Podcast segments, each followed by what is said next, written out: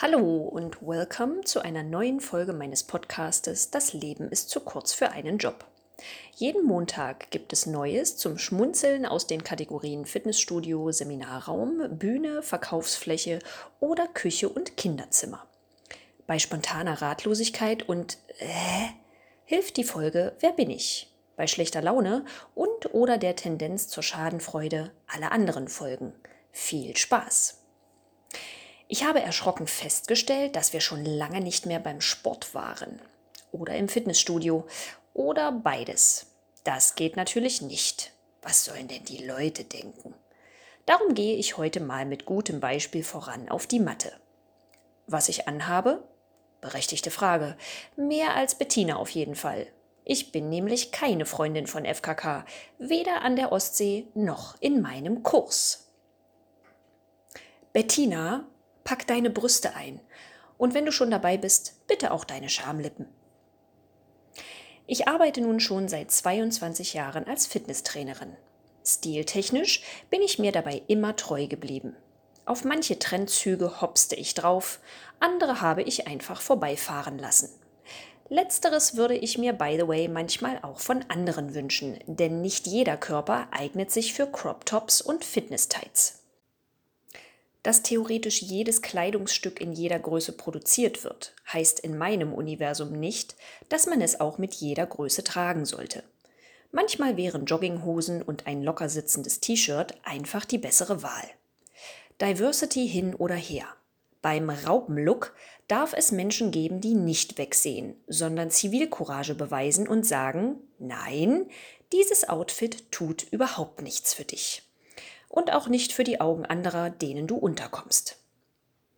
Selbst bei Damen und Herren, an denen bauchfrei gut aussieht, ist es nicht zwingend notwendig, um die Kniebeuge physiologisch und gleichzeitig effektiv auszuführen. Dasselbe gilt für das Training in String und Sport-BH. Möglich ja, nötig sicher nicht insbesondere im Falle zu tiefer Einblicke, die nicht nur alle anderen von der Arbeit und dem korrekten Ausführen ihrer Übungen abhalten, sondern auch die halbnackte Person selbst, dürfen es 500 Gramm mehr Stoff sein.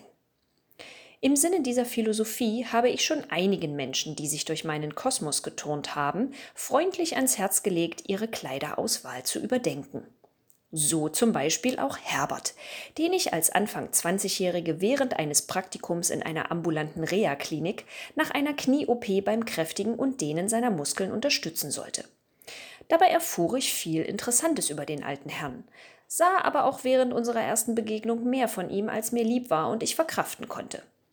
Als ich einen Tag später wieder in der Lage war zu sprechen, bat ich ihn daraufhin, sich für die nächsten Trainingseinheiten Hosen anzuziehen, in denen seine Hoden nicht Kuckuck mit mir spielen. Möglich, dass diese Hotpants aus Polyester-Mischgewebe mit eingenähtem Thromboseschlüpfer zu Zeiten Honeckers modern waren.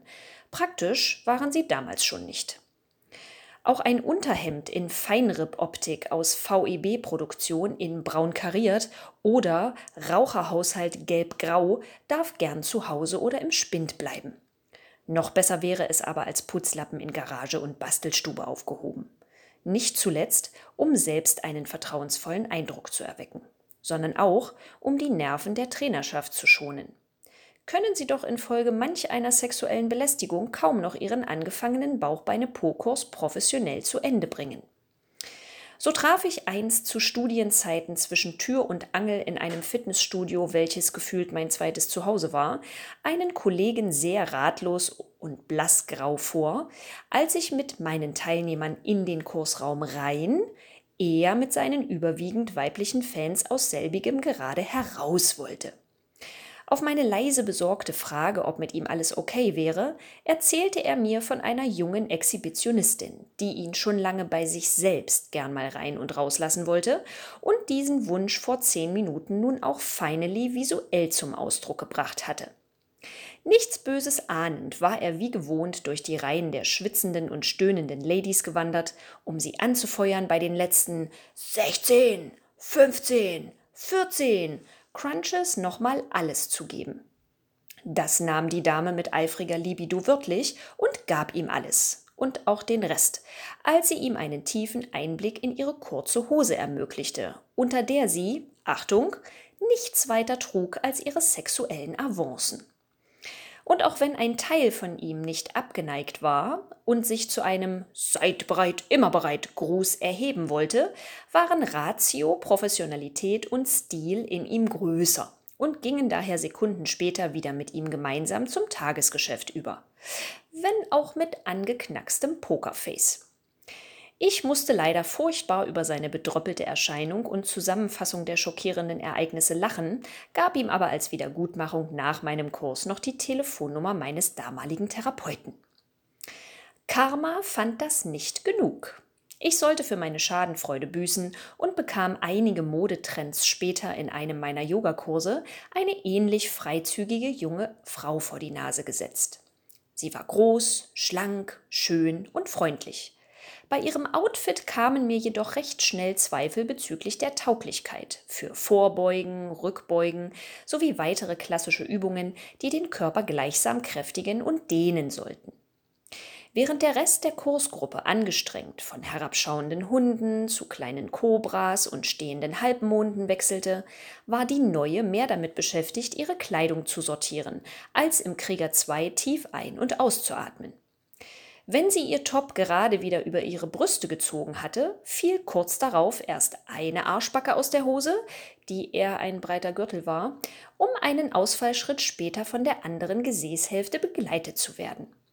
Ich ignorierte das innerlich amüsiert so lange, bis die Grenze meiner Toleranz erreicht war. Denn Pobacken sind das eine, Schamlippen aber haben in meiner Yogastunde nichts verloren oder sollten zumindest von einem String, Slip oder Hipster in atmungsaktiver Baumwolle bedeckt sein.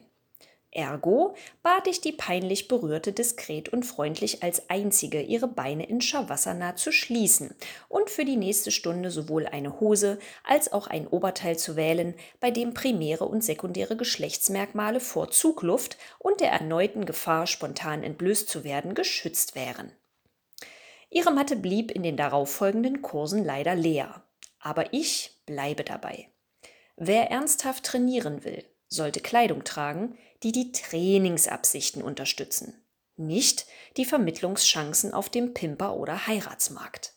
Also, Vagina und Hintern in eine blickdichte Hose, Hupen in ein Shirt, was über die Hupen reicht und dann zack, zack. Wir treffen uns unter der Langhantel oder im friedvollen Krieger. Sportfrei und Namaste. Tipp für die Praxis. Liebe Mädels und Frauen, egal wie groß, klein, kurvig oder eher drahtig, eure Körper sind ein Geschenk. Es ist gut, dass es die sexuelle Revolution gab und völlig okay zu tragen, was man tragen möchte. Ich sehe Sportkleidung funktionell und nicht vorrangig aus einem ästhetischen Gesichtspunkt.